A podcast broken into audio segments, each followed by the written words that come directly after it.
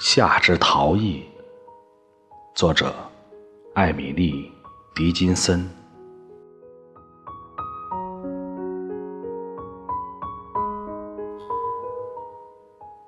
不知不觉的，有如忧伤，夏日竟然消失了，如此的难以觉察，简直不像是。有意潜逃。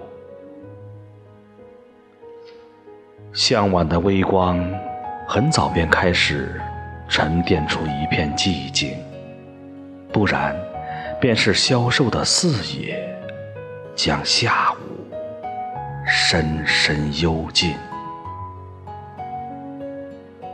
黄昏比往日来得更早，清晨的光彩已陌生。一种拘礼而恼人的风度，像急于离开的客人，